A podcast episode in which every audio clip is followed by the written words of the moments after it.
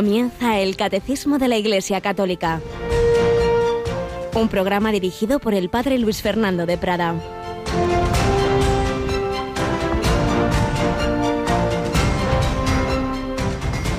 En aquel tiempo se acercó a Jesús un leproso suplicándole de rodillas, si quieres, puedes limpiarme. Compadecido extendió la mano y lo tocó diciendo, quiero, queda limpio. La lepra se le quitó inmediatamente y quedó limpio. Alabado sean Jesús, María y José. Muy buenos días, queridísima familia de Radio María, en este día de San Antonio Abad, ese hombre que buscó a Dios en el desierto, lleno de amor de Dios y del prójimo. El eremita no se olvida de su prójimo, ni mucho menos. Tomó en serio el Evangelio, se dejó sanar por Jesucristo.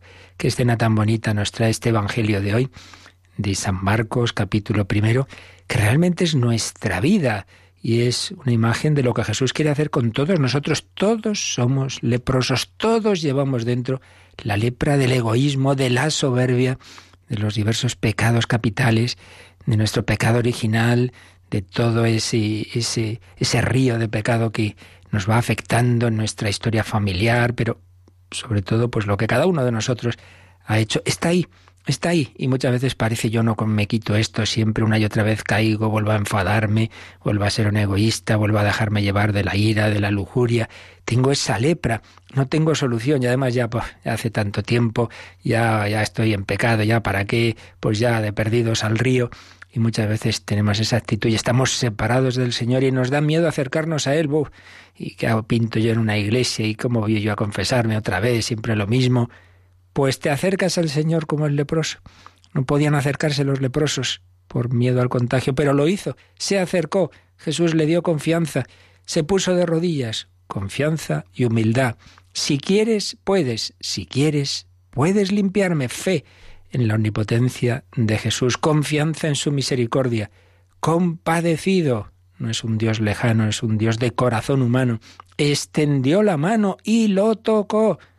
También Jesús nos toca hoy día cuando nos confesamos esa mano del sacerdote sobre nuestra cabeza, es la mano de Cristo, que quiere curarnos, que quiere sanarnos, ese cuerpo de Cristo que recibimos en la comunión, entra en nuestro corazón, lo tocó diciendo, quiero, queda limpio. La lepra se le quitó inmediatamente y quedó limpio. Os podría contar, no puedo, en detalle porque hay secreto de confesión, tantas historias que he vivido al confesar de personas muy heridas y que pensaban que ya siempre cargarían con su historia de pecado y cómo el Señor cambia, renueva, recrea a las personas, las transforma. No tengamos miedo. Seguro que hay oyentes que todavía me están oyendo ahora y hace tiempo que no se confiesan y quizá con miedo para qué acercarme si siempre igual. Acércate al Señor, pero si es que estoy mal, pues por eso los enfermos van al médico cuando están enfermos, no cuando están sanos. No ha venido por los sanos, sino por los enfermos. No he venido por los justos, sino por los pecadores. Déjate curar por Jesucristo, que renueva nuestra vida, que perdona, que rehace. Año nuevo, vida nueva. Pues a ver si alguno espabila y de una vez se acerca a esa confesión, a ese dejarse curar por Jesucristo, que claro, normalmente a veces hay confesiones milagrosas que en un día el Señor hace un milagro, pero lo normal es que nos va sanando como una vitamina, como una medicina que va haciendo su efecto poco a poco, una confesión frecuente. Claro, hay quien dice, ay, a mí no me ha hecho efecto, es como si tomarte una vitamina cada cuatro meses. Hay que hacerlo con frecuencia y verás si te hace efecto. Vaya que sí lo hace. Acerquémonos al Señor con confianza. Y eso es lo que queremos hacer también en Radio María. También Jesús nos habla a través de estas ondas. Y aunque tenemos hoy a nuestra Yolanda con la voz tocadita, buenos días Yoli. Buenos días, padre. También hay que curarte, pero eso ya es una medicina de otro tipo, yo creo, la que necesitas. Un poco de silencio. Pero, eso sí, pero así que te haremos hablar poquito. Pero bueno, sí que vamos a recordar que justo, me parece que son 7 y 7, 14, justo dentro de una semana, nuestro cumple, ¿verdad? Eso es, el 24 de enero vamos a celebrar los 20 años que Radio María cumple aquí en España.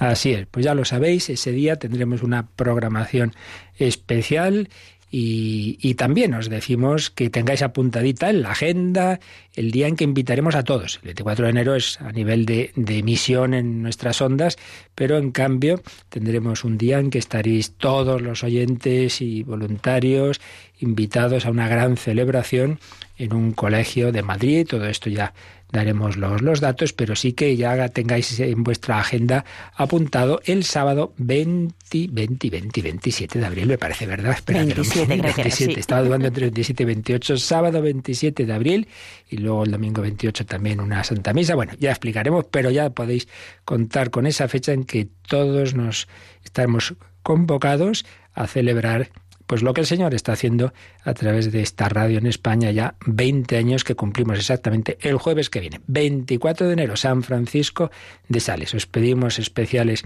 oraciones, eh, ofrecimientos de voluntarios y, no olvidaros de que día a día necesitamos esa vuestra ayuda también económica. Pues vamos adelante, seguimos recogiendo testimonio de esta gran mujer, de esta Juana de Arco Báltica, de la que estamos hablando en nuestra primera sección testimonial está Nicole, Nicole Sadonaite, esta mujer lituana que con gran coraje y fortaleza pues dio testimonio de su fe. Seguimos escuchando cómo siguió firme en esa, en esa fe que había recibido en, en su familia y que el Espíritu Santo tan fuerte hizo en su corazón.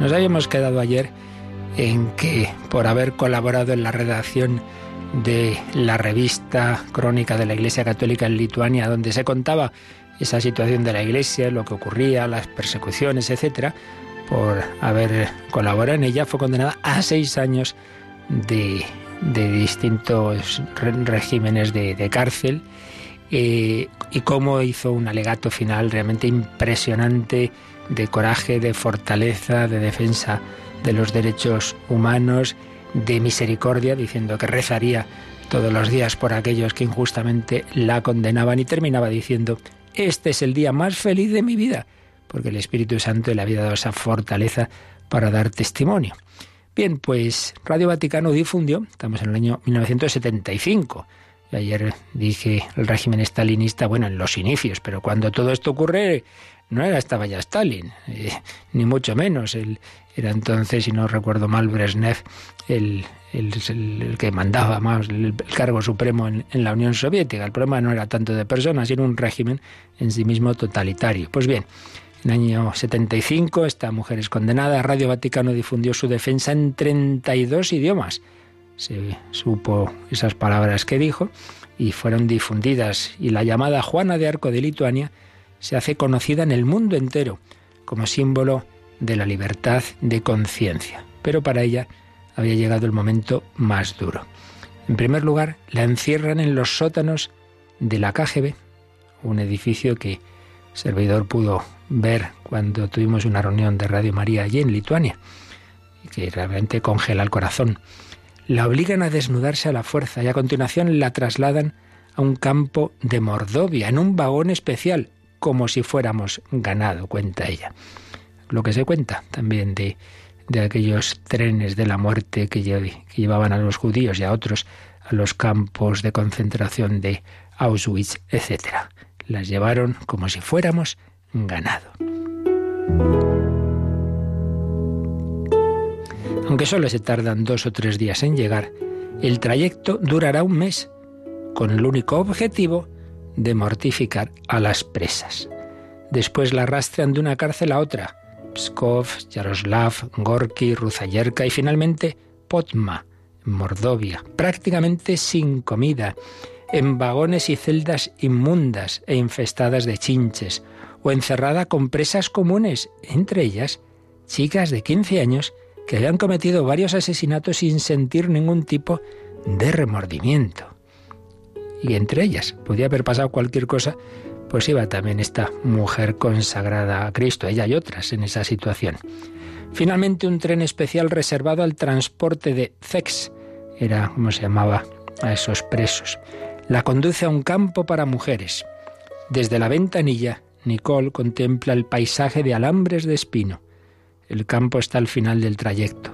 En una de las paradas se sube al vagón la ucraniana Estefanía Sabatura, que acaba de cumplir condena en otro campo y a la que Nicole juzga convertida en un esqueleto, sin darse cuenta de que ella está exactamente igual. Ya ese tiempo que llevaba detenida y ese viaje la había dejado esquelética. Al llegar al campo, Nicole recibe un traje a rayas y entra en contacto con ese infierno reservado a las mujeres especialmente peligrosas, no demasiado grande, con una torre de vigilancia, un cuerpo de soldados de la Administración Penitenciaria, un dormitorio con literas superpuestas, sofocante en verano y glacial en invierno, un comedor, una sala de trabajo, donde las detenidas deben confeccionar guantes, siguiendo unas normas que deben respetarse bajo pena de calabozo, y muchas horas de trabajo al día. A cambio, las detenidas obtienen un sueldo teórico, al que deben descontar los costes de manutención y custodia, el vestido, etc., con lo cual al final solo les quedan unas monedas para comprar un poco de té y jabón de mala calidad. El centro neurálgico del campo es el calabozo, una pequeña celda de cemento húmeda y glacial en invierno, con una tabla estrecha a modo de cama que debe permanecer recogida durante el día para que la prisionera no pueda sentarse. En ese momento el campo alberga 21 detenidas. Casi todas son criminales de la peor especie, es decir, creyentes. Las más numerosas son las cristianas ortodoxas, la mayoría de más de 70 años, pero curtidas e inflexibles, para las que el régimen es un aliado de Satán, algo que no dudan en decir abiertamente. No temen ningún tipo de castigo y desafían la prohibición de rezar. Esta sí que tenían el feminismo de verdad. El feminismo de la mujer fuerte en la fe que no tiene miedo ni, ni a las torturas ni a la muerte. La católica lituana no tardará en unirse a ellas y ponerse a su servicio. En una de las cartas que consigue hacer llegar a su destinatario, Nicole escribirá. Afortunadamente, los pocos talentos de los que dispongo los administra la mano de Dios. Cuando Él gobierna el timón, no hay nada que temer. Tengo a mi lado a muchas mujeres ancianas y enfermas. Me alegro de haber sido trasladada aquí para curar y amar, porque esa es mi vocación.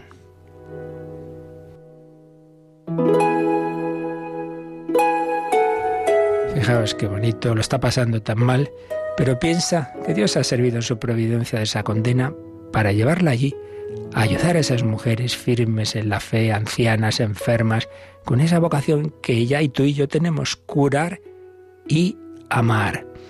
Su servicio a los demás obran milagros. El número 17 de la revista, de la crónica, recoge el siguiente testimonio sobre ella. Le conmueven los sufrimientos de todo el mundo trata de limitar al máximo sus propias necesidades para ayudar a las demás. A veces entrega a sus compañeras lo que más necesita. Pues tú puedes, querido oyente, estar en un momento difícil, pasándolo mal, no creo que sea tan mal como estar en un campo de concentración de este tipo. Y si ahí esta mujer podía hacer el bien y no estar pensando, ay, qué malita, qué, qué mal estoy, qué mal lo estoy pasando, sino pensar en los demás, también tú y yo miremos hacia adelante, miremos hacia arriba, hacia Dios, miremos hacia el lado al más necesitado, pensemos en que ahí nos ha puesto el Señor para ayudar y no para estar lamentándonos. Pues se lo pedimos al Señor, le pedimos que este día y siempre lo vivamos con ese corazón lleno de fe, de esperanza, de caridad.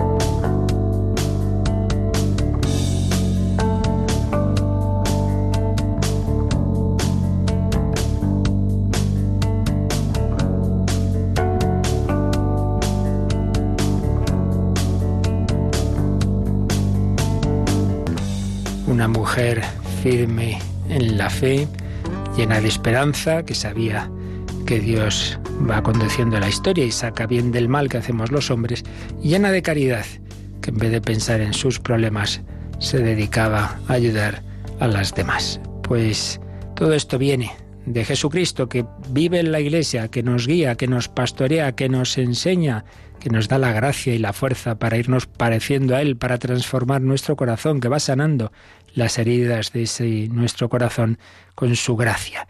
Todo esto viene de Jesús, camino, verdad y vida, que actúa a través de la prolongación de su presencia entre nosotros, que es su cuerpo místico, que es la Iglesia. De ella estamos hablando, concretamente del primer gran grupo de fieles de la Iglesia, que es la jerarquía, los, los, obispos, sacerdotes, y dentro de las tareas, de las misiones de la jerarquía, estábamos acabando la primera misión, la de enseñar, la de prolongar la palabra de Cristo, Cristo que es camino, verdad y vida, la verdad, la verdad en la que se basa lo demás, porque según lo que sean las cosas, pues tenemos que actuar. Entonces habíamos visto cómo Jesucristo enseña, nos ha enseñado toda su, con toda su propia vida y con toda su palabra, esa enseñanza nos llega eh, transmitida por los apóstoles, bien en la vida de la Iglesia, oralmente, vitalmente, lo que llamamos la tradición, bien también por escrito, en lo que es la, la, Sagrada Escritura, el Nuevo Testamento, que unido al Antiguo forma la Biblia. Pero esos canales de transmisión de esa enseñanza, de esa revelación, si quedaran a merced de la interpretación de cada uno de nosotros, pues al final eh, estaríamos en, en, infinidad de dudas sin, sin ninguna certeza. El Señor sabe que eso no, no, no sería de gran ayuda y por eso ha, ha, dejado en su iglesia esa capacidad de tener una palabra que nos ayuda a interpretar lo que Él nos ha dicho, esa asistencia del Espíritu Santo que Él prometió en la última cena en particular. El Espíritu Santo recordará, os enseñará lo que yo os he dicho y lo promete en particular a toda la iglesia, pero particularmente a esa jerarquía, sucesores de los apóstoles, el que vosotros escucha, a mí me escucha, y en particular a Pedro. Lo que atares en la tierra quedará atado en el cielo. Por eso estamos hablando de esa misión de enseñar del magisterio de la Iglesia. Y hablábamos de la propiedad de la, del carisma de la infalibilidad. Dijimos que infalibles son los Dios. Nadie ha pretendido jamás que los hombres de la Iglesia en cuanto tales sean infalibles. Nunca. Nadie es infalible en sí mismo. Todo hombre es limitado.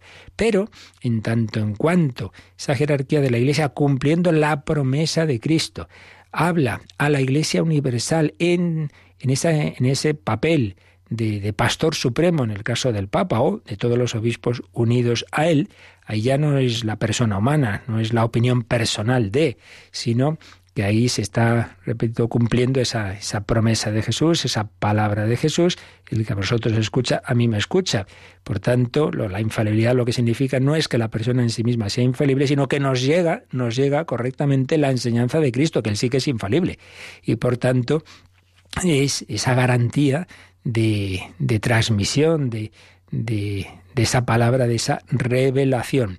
Y veíamos eh, ese carisma de la infalibilidad, ese carisma de, de que el Señor nos habla y nos enseña a través de su jerarquía, él se lo ha dado a la universalidad de la Iglesia, el común de los fieles, cuando ese pueblo de Dios todo él cree determinada verdad, pues indudablemente ahí está el Espíritu Santo. Por tanto, esa es la infalibilidad de origen, ¿no? La de la Iglesia como tal. Pero también de la representación de la Iglesia Universal, que es el cuerpo episcopal, el común de los obispos unidos al Papa, o el propio Papa sin más, porque Cristo así ha establecido que, esa, esa, función especial del, del, de Pedro y de su sucesor. Tú eres Pedro, sobre esta piedra edificaré mi iglesia. Entonces, en esas condiciones que ayer recordábamos, pues tenemos la tranquilidad de que esa enseñanza del, de la jerarquía de la iglesia, pues goza de ese carisma de la infalibilidad. ¿Y cuáles son esas condiciones? Pues estamos hablando de la enseñanza o del Papa o de los obispos, siempre con el Papa y en materia de fe y de moral, no de cualquier otro tema. Eh, que tenemos que creer que tenemos que hacer para mm, cumplir nuestro fin, que es la santidad, que es la salvación. Eh, esa materia, en segundo lugar, pues que están actuando no como personas particulares, sino el Papa en cuanto cabeza, suprema de, la Iglesia, pastor y maestro supremo, eh, bien el solo, bien unido a todos los obispos, a su vez bien los obispos cada uno en su diócesis o bien reunidos en un concilio ecuménico y que están enseñando algo de manera definitiva. Esto ya no hay ninguna duda, esto debe ser creído. Si se dan esas condiciones, el Señor no puede permitir que haya, haya error. Y en, ese caso, pues tenemos la tranquilidad, la certeza de la infalibilidad. Pero entonces solamente cuando se enseña de manera definitiva el Papa o, todos los obispos con él, eh, hay que obedecer, todos los demás casos hago lo que me da la gana. Hombre, no. El Señor ha organizado su iglesia pues en ese espíritu de, de humildad y de obediencia, pero en distintos grados, según a su vez, pues lo, que se dice, lo que se enseña, en qué grado se enseña. El grado supremo, pues es este que decimos de, eh, usando las, las palabras que ayer leíamos en el número 891, cuando la Iglesia propone por medio de su magisterio supremo, que algo se debe aceptar como revelado por Dios para ser creído y como enseñanza de Cristo, hay que aceptar sus definiciones con la obediencia de la fe. Pues no hay más que hablar. Si Pío IX dijo, ya no hay ninguna duda, la Virgen María fue concebida sin pecado ninguno la Inmaculada Concepción. Pues ya está, obediencia de la fe. Si usted no cree esto, pues entonces no es católico, no, es, una herejía, es, o incluso puede llegar a perder toda esa fe católica en la apostasía. Pero mm, hay otras muchas formas de enseñanza de la Iglesia que, hombre, que debemos tener hacia ellos esa actitud de, de escucha, de obediencia y de esto es de lo que nos va a hablar el número 892. Jesucristo solo asiste con su gracia los actos supremos del magisterio, pues hombre, no parece, más bien parece que asiste en general pues toda esa enseñanza de la Iglesia en diverso grado, ciertamente. Vamos a ver cómo lo explica este número que ayer ya leíamos, pero que no podemos explicar. 892. La asistencia divina es también concedida a los sucesores de los apóstoles, cuando enseñan en comunión con el sucesor de Pedro, y de manera particular al obispo de Roma, pastor de toda la Iglesia, aunque sin llegar a una definición infalible y sin pronunciarse de una manera definitiva, proponen, en el ejercicio del magisterio ordinario, una enseñanza que conduce a una mejor inteligencia de la revelación en materia de fe y de costumbres. A esta enseñanza ordinaria los fieles deben adherirse con espíritu de obediencia religiosa, que aunque distinto del asentimiento de la fe, es una prolongación de él. Así pues, lo que se nos dice es esto. Jesucristo ha fundado la Iglesia y él ha dicho, el que a vosotros escucha, dijo a sus apóstoles, a mí me escucha. Entonces, precisamente la característica del católico es que en quien crees en Jesucristo, pero en un Jesucristo que ha fundado esa iglesia, a través de la cual prolonga su presencia. Esto tiene distintos campos. Uno muy importante y muy práctico y en el que, pues una y otra vez, digamos, si, si, vivimos la vida de la Iglesia, lo experimentamos, es el de los sacramentos. Vamos a poner este ejemplo porque creo que puede iluminar para entender lo que ahora estamos viendo del magisterio. Yo voy puedo ir a distintas mm, iglesias, a distintas parroquias. Entonces, en una parroquia hay un sacerdote, pues se ve que es un hombre muy santo, muy espiritual y muy bien formado, entonces me encanta oír sus charlas, sus homilías, y hombre, me gusta más ir ahí porque aprendo más, porque la misa está muy bien celebrada, etcétera, etcétera. Estupendo. Pues, y a lo mejor, pues sí, ahí recibo más ayuda, más gracia, se me ilumina más esas homilías, porque se nota que es un hombre que, que realmente muy de Dios, muy formado, estupendo. Pero un día no puedo ir a esa iglesia y voy a otra. Y me encuentro un sacerdote, el pobre, pues, en fin, menos formado, eh, un poco así desastroso litúrgicamente, eh, pero bueno, ha celebrado la misa, no ha hecho homilía o ha dicho otras cosas que como le pasó a Chesterton una vez, ¿no? Que entró, todavía estaba en proceso de búsqueda, entró en una iglesia católica en Inglaterra, se veía que era un sacerdote viejito y que, vamos, no dio pie con bola. Pero la conclusión de Chesterton fue, bueno, pues si esta iglesia ha seguido adelante de siglos con sacerdotes así, pues debe ser cosa del Espíritu Santo. Entonces voy otro día a esa iglesia y ahí, pues en fin, no recibo toda la luz que hubiera recibido en la otra. Pero la misa se ha celebrado. Jesucristo se ha hecho presente. He recibido a Jesús en la comunión. El sacrificio de Cristo ha sido eficaz también. Entonces, ¿qué quiere esto decir? Que el Señor, a todos, a aquellos a los que consagra, los que consagra como sacerdotes, pues hombre, nos da unas gracias, una capacidad y si la Iglesia así nos ha ordenado, etcétera, pues de una enseñanza, de un hacer presente al Señor en los sacramentos, digamos, hay un mínimo garantizado, hay un mínimo garantizado. De manera que aunque yo vaya a la misa o voy a confesarme con un sacerdote, repito, pues que no está precisamente lleno de muchas cualidades, o incluso, en el peor de los casos, pues está en pecado grave. puede ser, somos pecadores, está en pecado grave. Y claro, no, no recibo yo pues gracias que recibiría si me confesara con el Padre Pío. Pues no, desde luego que no. Sin embargo, ¿se me han perdonado los pecados? Pues sí. Eso es lo que se llama la eficacia ex opere operato, es decir, hay un mínimo que el Señor no puede permitir que un fiel que va con toda su buena voluntad a confesarse o a la misa o lo que sea, ¿no? Pues no reciba esa gracia. No, hombre, no. Pues el Señor garantiza que aunque el sacerdote, pues lo que diga no esté muy bien, eh, aunque se esté poco formado o aunque esté en pecado, bueno, pero si ha consagrado, ha consagrado. Ahí se ha hecho presente Jesucristo. Si me ha dicho yo te absuelvo de tus pecados, es Jesucristo el que me ha suelto de los pecados. ¿De acuerdo? Ex opere operato. El mínimo está garantizado. De ahí para arriba, pues hombre, cuanto mejor y más formado y más conforme, en fin, todas las cualidades que se nos pide a los sacerdotes, pues hombre, pudiendo elegir, pues normal que vaya a, aquel que me ilumina más, por supuesto. Pero que no, si no lo haces, no te preocupes, que vas a recibir a, Jesucristo. Bien, pues esto apliquémoslo también al magisterio de la Iglesia. Hay el, mínimo es eso, cuando el supremo magisterio de la Iglesia, que ya decimos que es el Papa o los obispos unidos eh, en comunión con él, bien sea pues que cada uno en su diócesis, pero enseñando esa misma doctrina, bien sea reunidos en un concilio ecuménico. En el grado de, una, de una, una definición, de una enseñanza definitiva, en el campo propio de fe y de costumbres y con un ejercicio pues en que se deja claro, ¿no?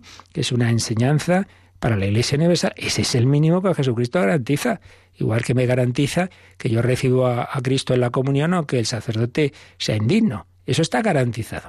Ahora bien, no quiere decir que en todos los demás casos nada, hombre, no. Pues yo también, repito, en la misa del sacerdote menos preparado o al confesarme también recibo esa gracia y esa luz. Entonces, la actitud de entrada es de fiarme, porque el Señor ha establecido así la Iglesia, así lo ha hecho. ¿Los hijos deben obedecer a sus padres? Sí. ¿Siempre aciertan? No.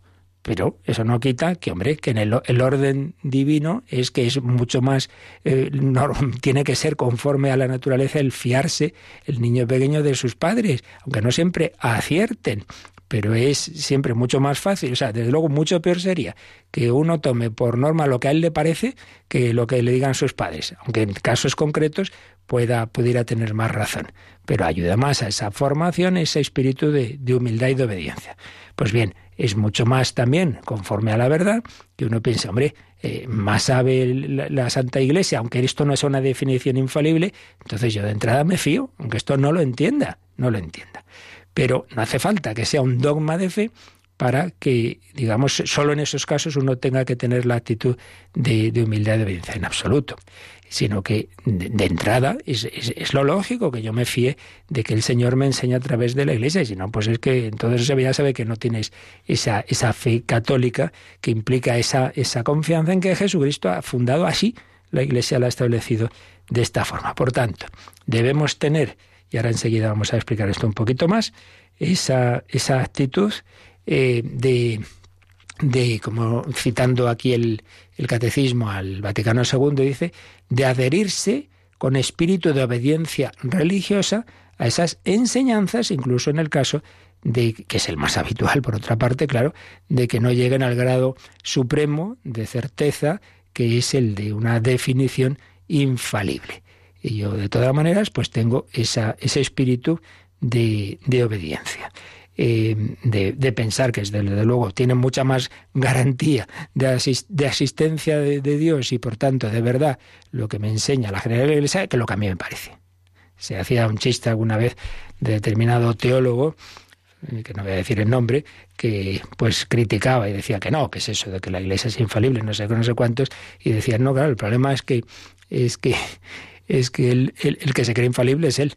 Y esto pasa mucho, ¿eh? esto pasa mucho. Esto ya he visto yo.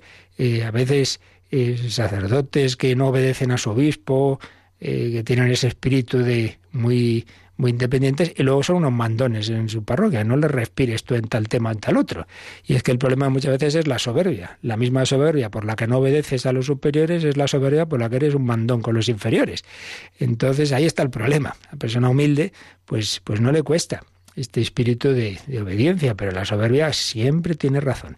Y esto siempre se haría mejor. Y esto está mal enseñado. Y el Papa se equivoca, los obispos se equivocan, pero yo no. Bueno, pues mucho cuidado porque es campo para tentación del demonio. Enseguida explicamos esto un poquito más, lo matizamos, pero vamos a pedir a Jesús, el buen pastor, que nos dejemos pastorear. Él sabe lo que nos conviene a las ovejitas. El buen pastor nos guía a través de su iglesia, que nos enseñe la Virgen María a ser dóciles discípulos de su Hijo, el buen pastor. Bajando los montes, me ves pastor fiel, conoces mis manos, conoces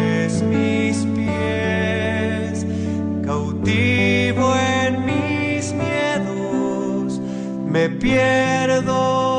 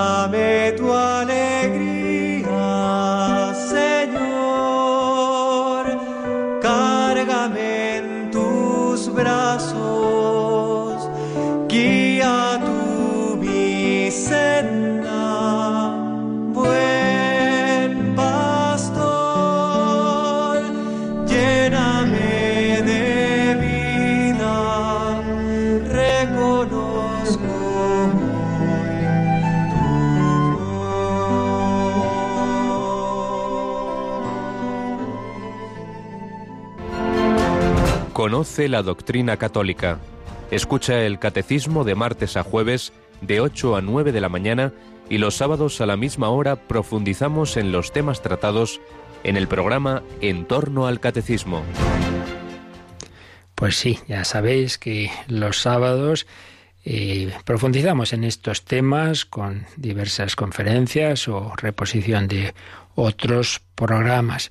Bueno, pues vamos a ver un párrafo de Lumen Gentium 25, esta constitución del Vaticano II sobre la Iglesia, de la que están tomadas muchas de las frases que el catecismo nos está eh, diciendo en esta, toda esta parte sobre la Iglesia. Concretamente, cuando nos está hablando del magisterio, en ese número 25, habla de lo que ayer dijimos, de en qué casos eh, tiene esa garantía suprema de la infalibilidad, pero también nos habla de esta otra situación, del magisterio más habitual, del día a día en el que no se llega a eso, pero qué actitud se debe tener. Y añade algunos matices que ahora enseguida explicamos. Dice, los obispos, cuando enseñan en comunión con el romano pontífice, claro, si uno va a su aire y diciendo lo que le da la gana, pues ya está fuera de, de, ese, de esa enseñanza del colegio episcopal.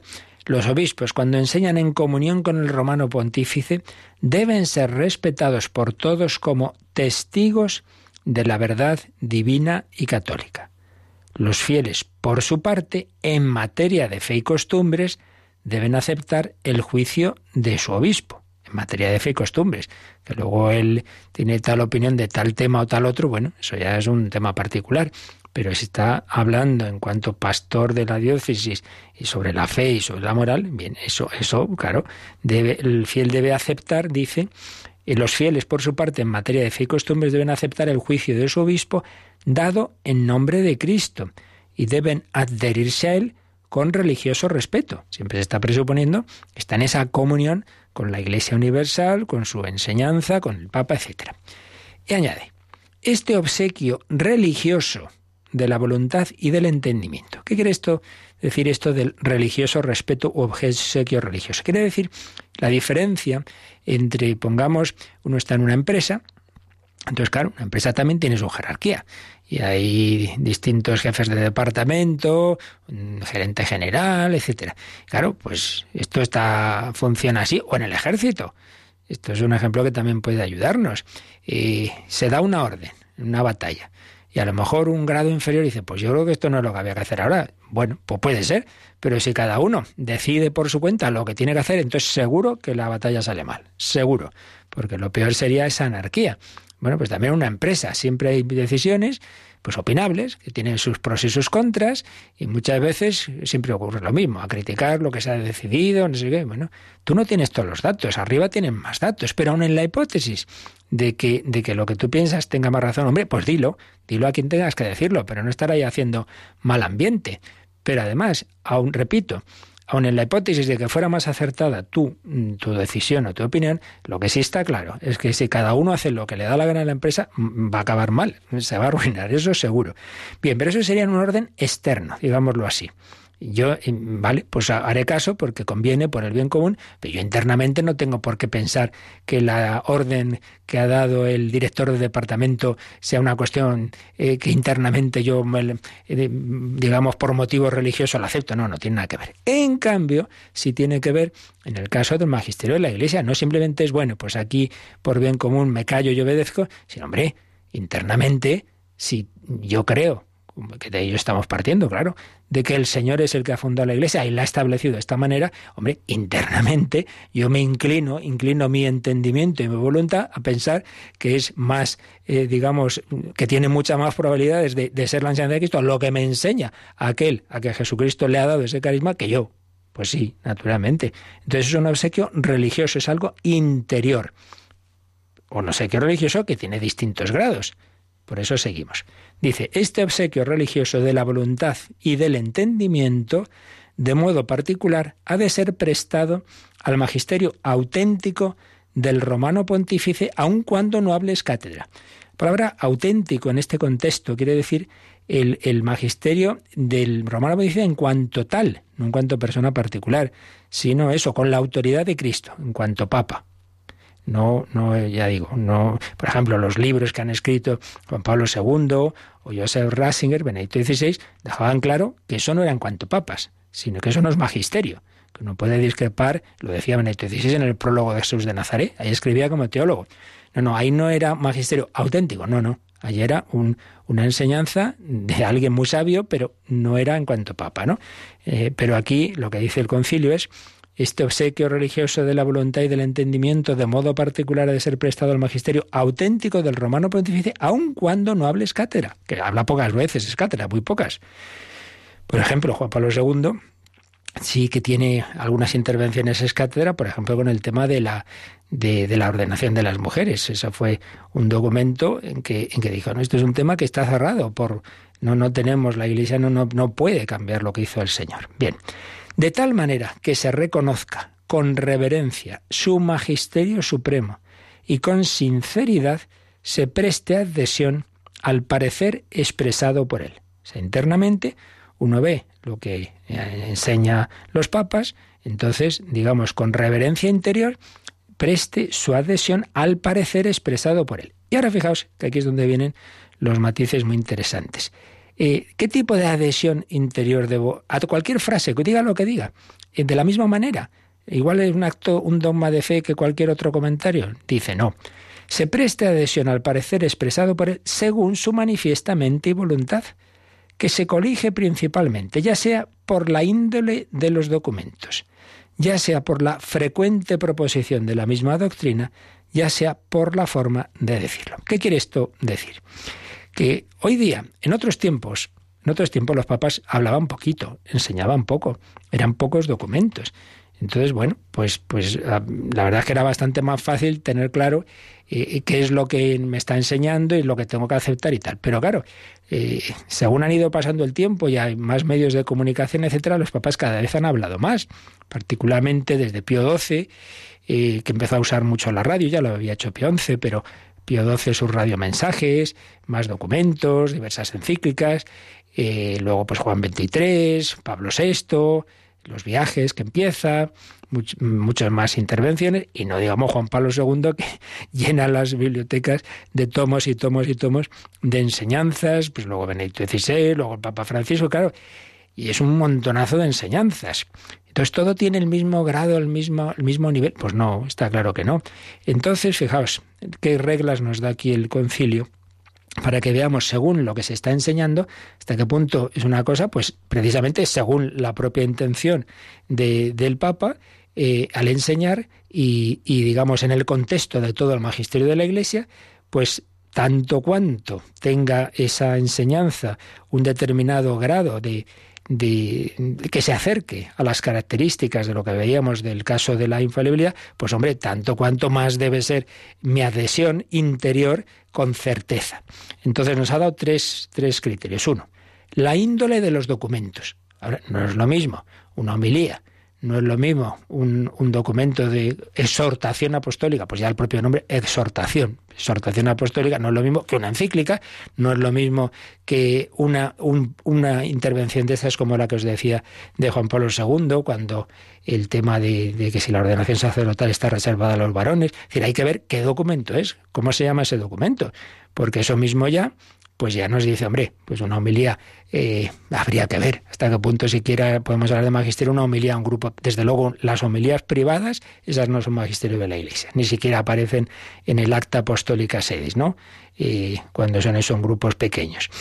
Índole de documentos. Segundo, por la frecuente proposición de la misma doctrina.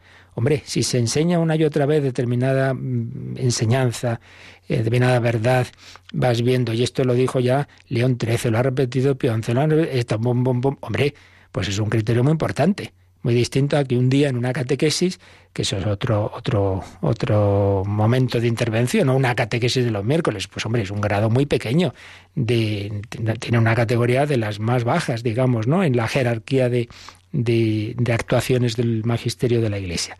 Eh, pero si hay algo que se repite mucho, hombre, pues también nos da más garantía de esa asistencia del Espíritu Santo. Y tercero, por la forma de decirlo en un mismo documento, sobre todo en las encíclicas, uno ve claramente que hay expresiones en que, bueno, se está diciendo una cosa, pues como una enseñanza, más o menos una indicación general de tipo pastoral, y otras veces de repente hay un párrafo como mucho más fuerte. Recuerdo la encíclica de Juan Pablo II sobre la vida, Evangelium Vitae, es larga y dice muchas cosas, pero hay un momento dado en que habla del aborto y ese párrafo claramente tiene un tono mucho más definitivo.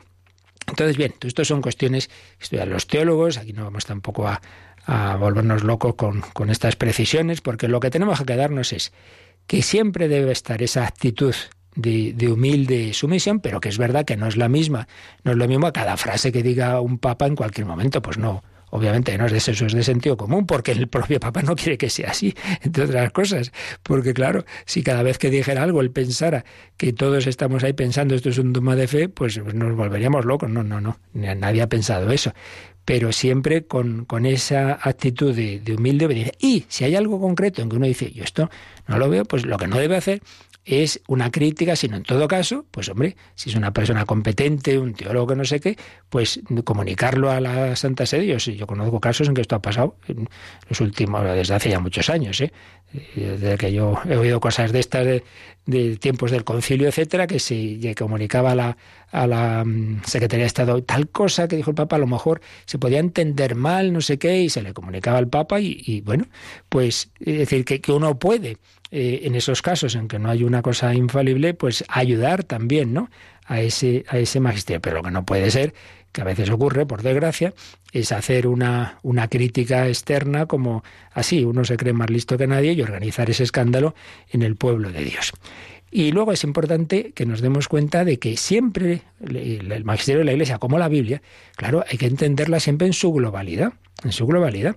Quiero decir una cosa que es muy importante, que explicó Benedicto XVI en un famoso discurso a la, a la Curia Vaticana, en su primera Navidad como Papa hablando del Concilio Vaticano II, que ya dijimos, y ahora tengo yo una pregunta pendiente que ahora responderemos, eh, que era un concilio, fue un concilio pastoral como tal, y decía Benedicto XVI que se había producido, y todos lo sabemos, pues una división muchas veces eh, dentro de la Iglesia, más en, los medios de comunicación que en la realidad, pero bueno, una división eh, en la manera de interpretarlo. Y hablaba de dos maneras de interpretación, de hermenéutica, decía él la hermenéutica de la discontinuidad, de la ruptura, y la hermenéutica de la continuidad.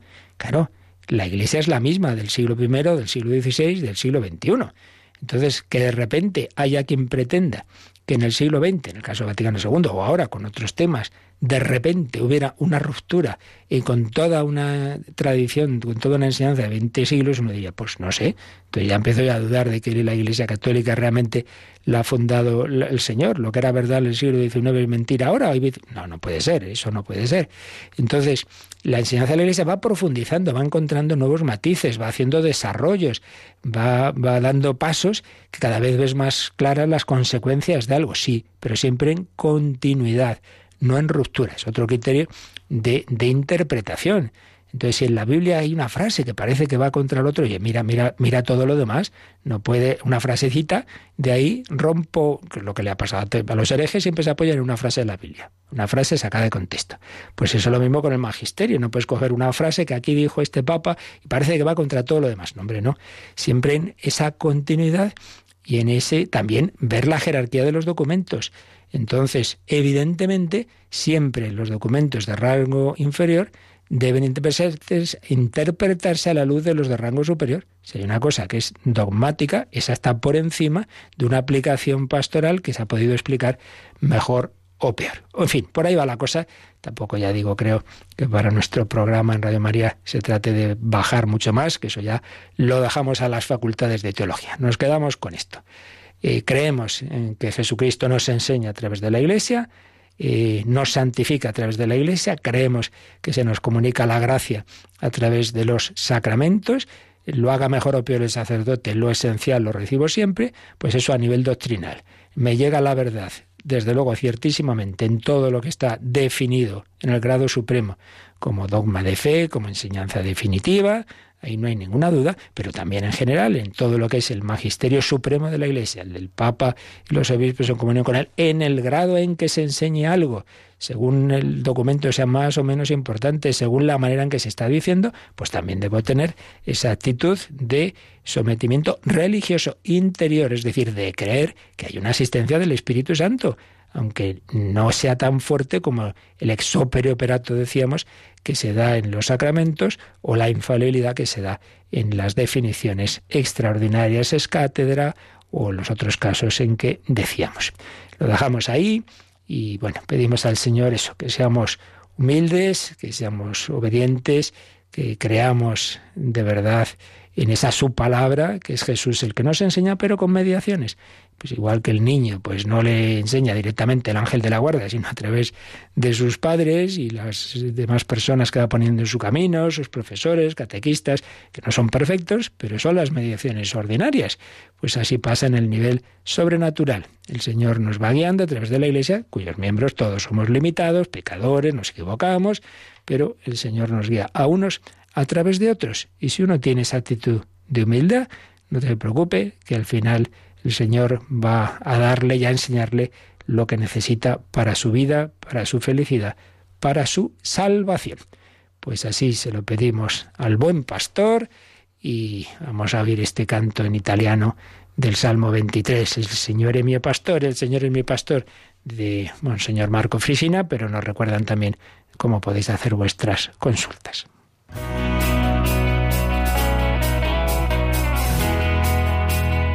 Participa en el programa con tus preguntas y dudas. Llama al 91005 9419. 91005 9419.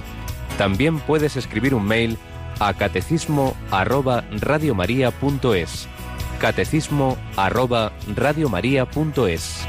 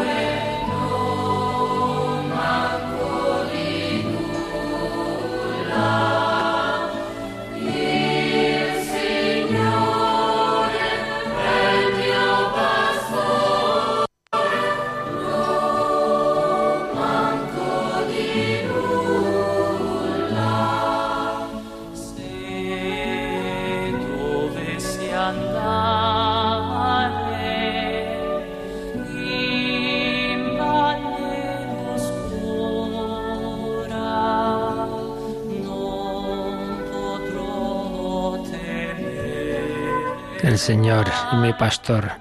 No me falta nada, nada me falta. nos comentaba Miguel Ángel, que ayer señalé como el Concilio Vaticano II es un concilio pastoral que no pretendía definiciones definitivas. Ahora bien, es un hecho que varios de sus documentos son dogmáticos, constitución dogmática sobre la Iglesia, etc. Y eso entiendo que debe ser creído por un católico, ¿no? Vamos a ver. Eh, como siempre pasa, las palabras tienen distintos sentidos. Entonces, en el caso del Vaticano II, cuando se habla de constitución dogmática, no, no quiere decir como que sea un dogma, no. Simplemente quiere decir que es una constitución de tipo doctrinal, enseñar unas, una doctrina, unas verdades. Es lo que estamos diciendo precisamente hoy. Unas verdades, pero con un magisterio no supremo definitivo. Pero son verdades. Así como está luego la constitución pastoral, Gaudium et Spes, que presuponiendo unas verdades, habla de la actitud que debe tener la Iglesia hacia el mundo.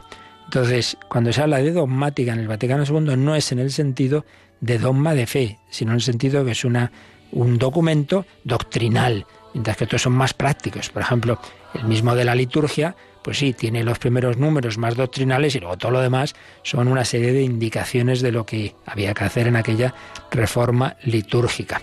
Pero sigue diciendo Miguel Ángel que algunos eh, se excusan en el carácter pastoral del Vaticano II para pensar que no es dogmático y por tanto que es legítimo no estar de acuerdo con determinados puntos que enseña. Bueno, pues creo que con lo que hemos dicho hoy ya está respondida la pregunta. ¿Es doctrinal? ¿Tiene documentos doctrinales el concilio? Los tiene.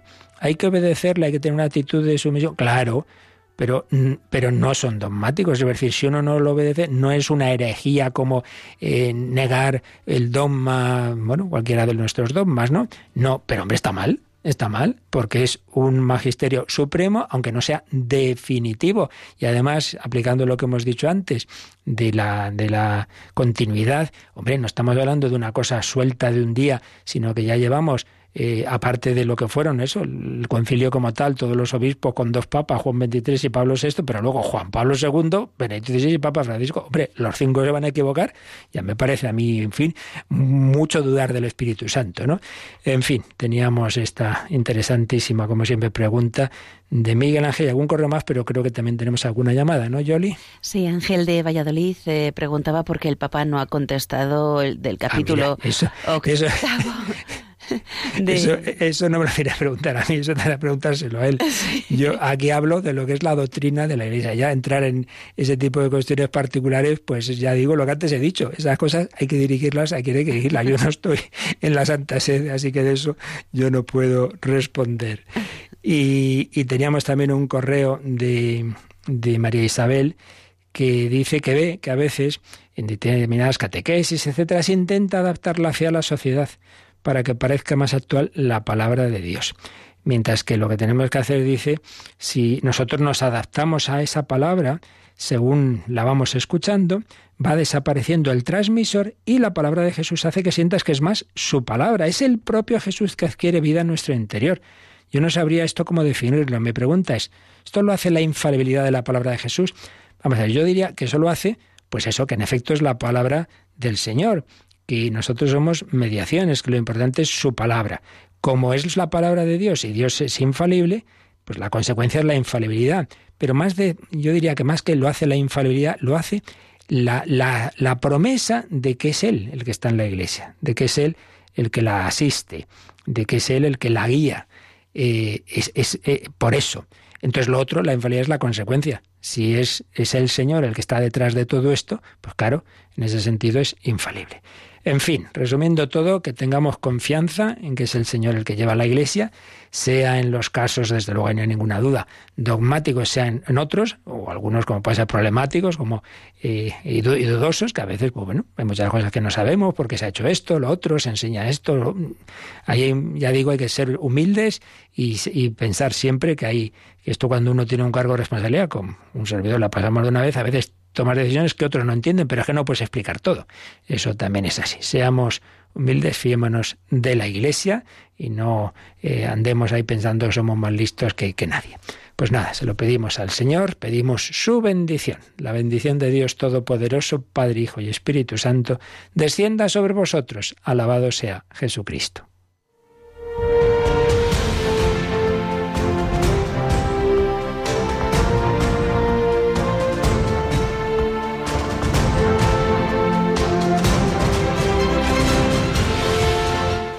Han escuchado en Radio María el Catecismo de la Iglesia Católica.